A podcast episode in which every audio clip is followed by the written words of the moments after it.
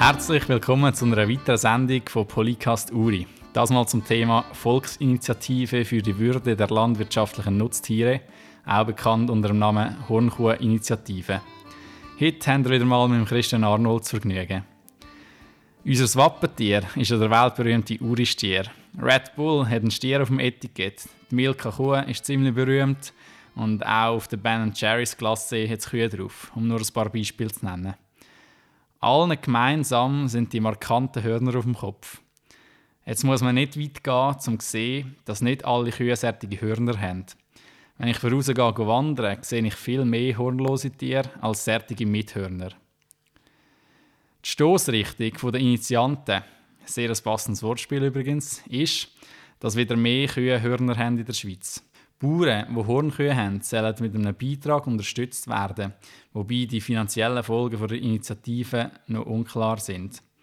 Der Bundesrat rechnet mit ungefähr 10 bis 30 Millionen Schweizer Franken. Tierfreundliche Haltung wird vom Bund momentan mit sogenannten Tierwohlbeiträgen gefördert. So werden zum Beispiel Freilaufställe unterstützt.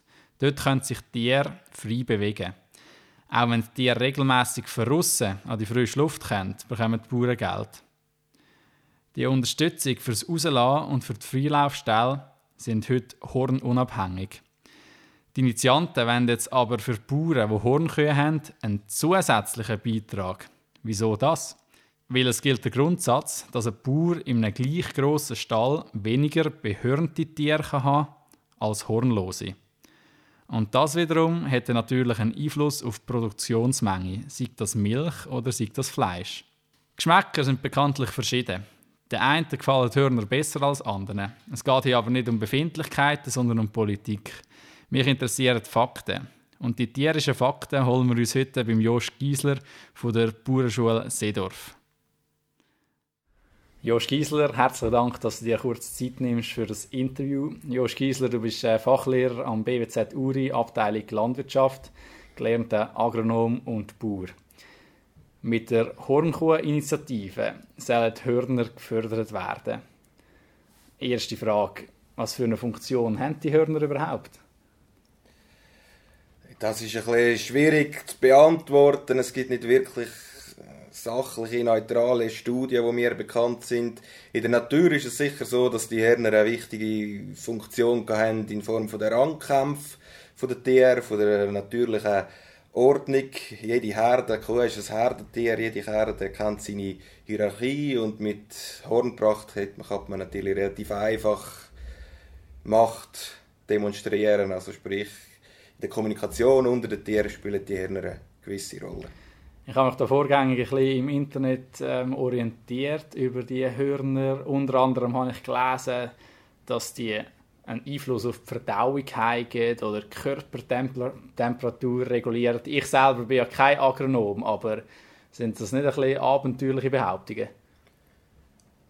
Auch da wieder, oder? Da werden natürlich in Form von so einem Abstimmungskampf Sachen erzählt, wo man immer schwierig beurteilen kann, wie wie genau fundiert sind solche Behauptungen. Faktisch sicher, wenn ich mich selber, meinen eigenen Betrieb kann, als Beispiel nehmen, dann wird seit rund 20 Jahren werden die Tiere enthornt und die Tiere funktionieren, geben Milch, sind fähig für Abpaarungen, das heißt, sie produzieren wieder Kälber, die Kälber sind auch gesund, also das Tier kann problemlos überleben ohne Horn. Dass das Horn sonst noch Funktionen hat, außer denen, die ich vorher beschrieben habe, ist, schlichtweg nicht erforscht. Also es gibt keine Studien, die das belegen. Fairerweise aber auch nicht wirklich Studien, die das dementiert. Ähm, ich habe eine Statistik gesehen vom Bauernverband, die sagt, dass der Anteil von behornten Milchkühen nur noch ungefähr 10% ist. Weiter sagt die Studie, dass äh, Holsteinkühe fast nie Hörner haben. Fleckvieh haben einen höheren Anteil Hörner und Braunvieh haben den höchsten Anteil an Hörner selber. Äh, wie viele Kühe sind die heute sogenannte Hornkühe überhaupt noch? Das ist richtig, dass das sicher von Rasse zu Rasse ein bisschen unterschiedlich ist.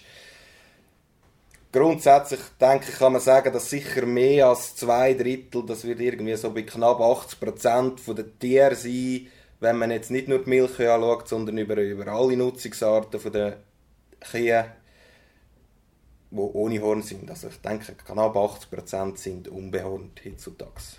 Ähm, Experten sagen, dass ungefähr in 10 Jahren mehr als die Hälfte von, von diesen Kühen genetisch sowieso hornlos sind. Äh, wie muss ich mir das genau vorstellen?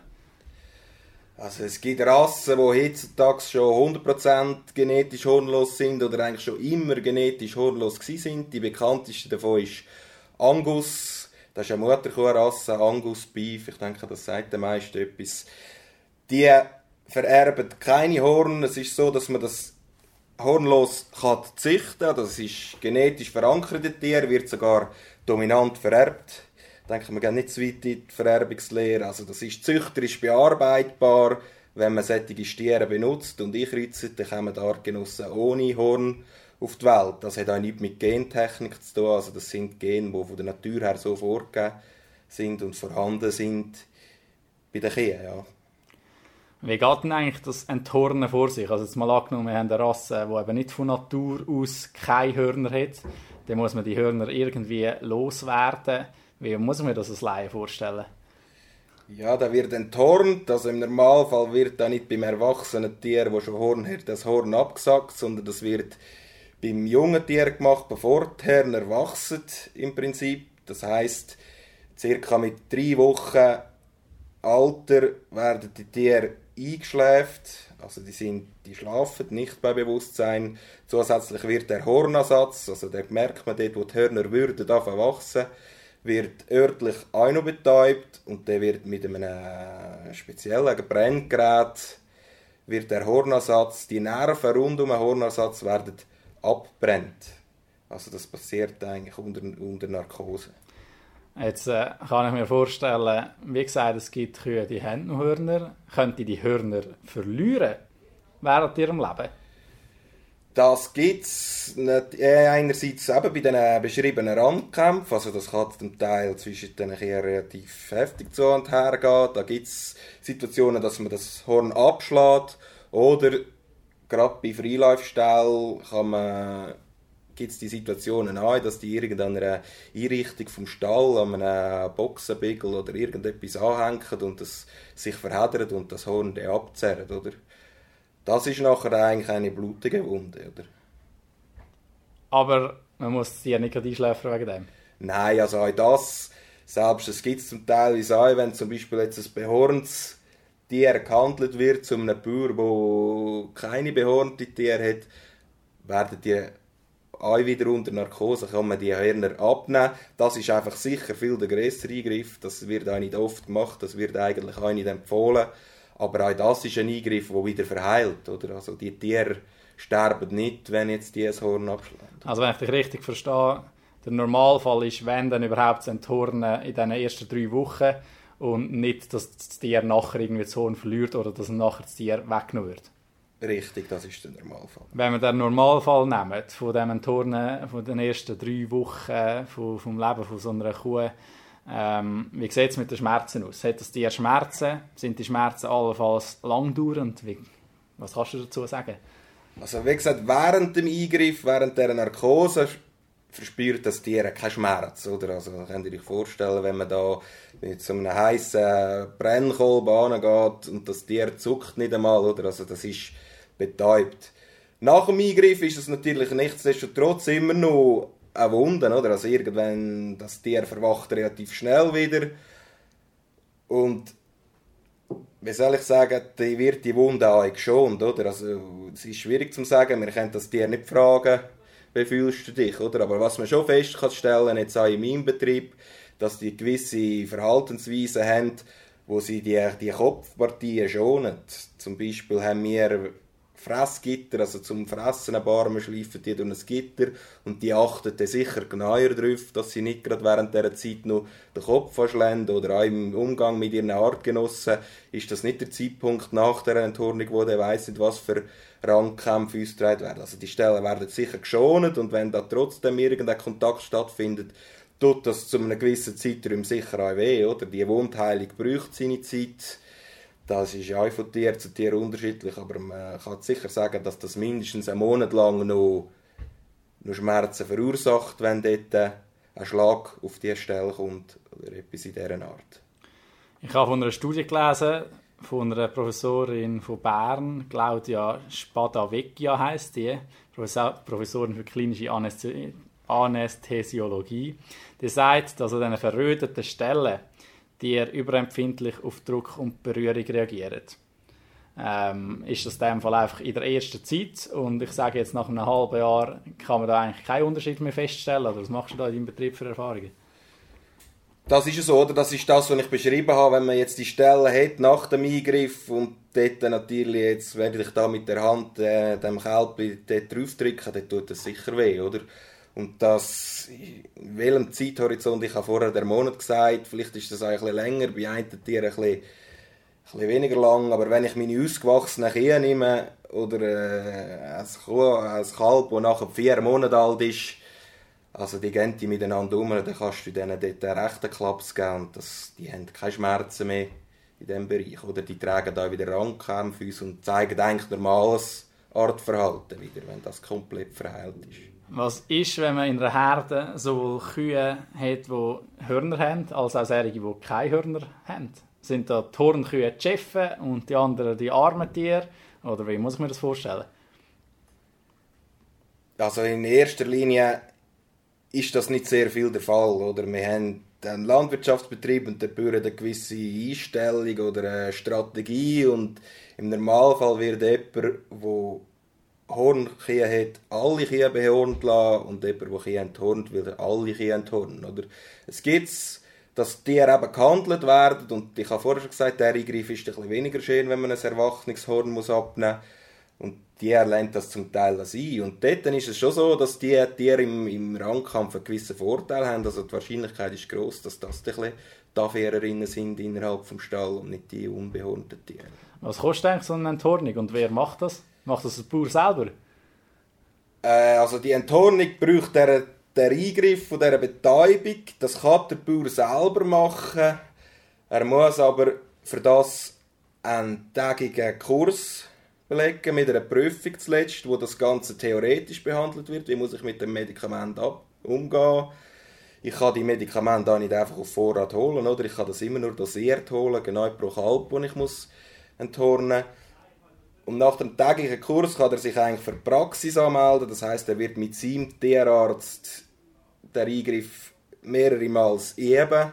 Und am Schluss muss er auch dort wieder vom offiziellen Amtstierarzt, also bei uns ist das Laboratorium der Urkantone, da kommt einen und nimmt da quasi eine Prüfung ab.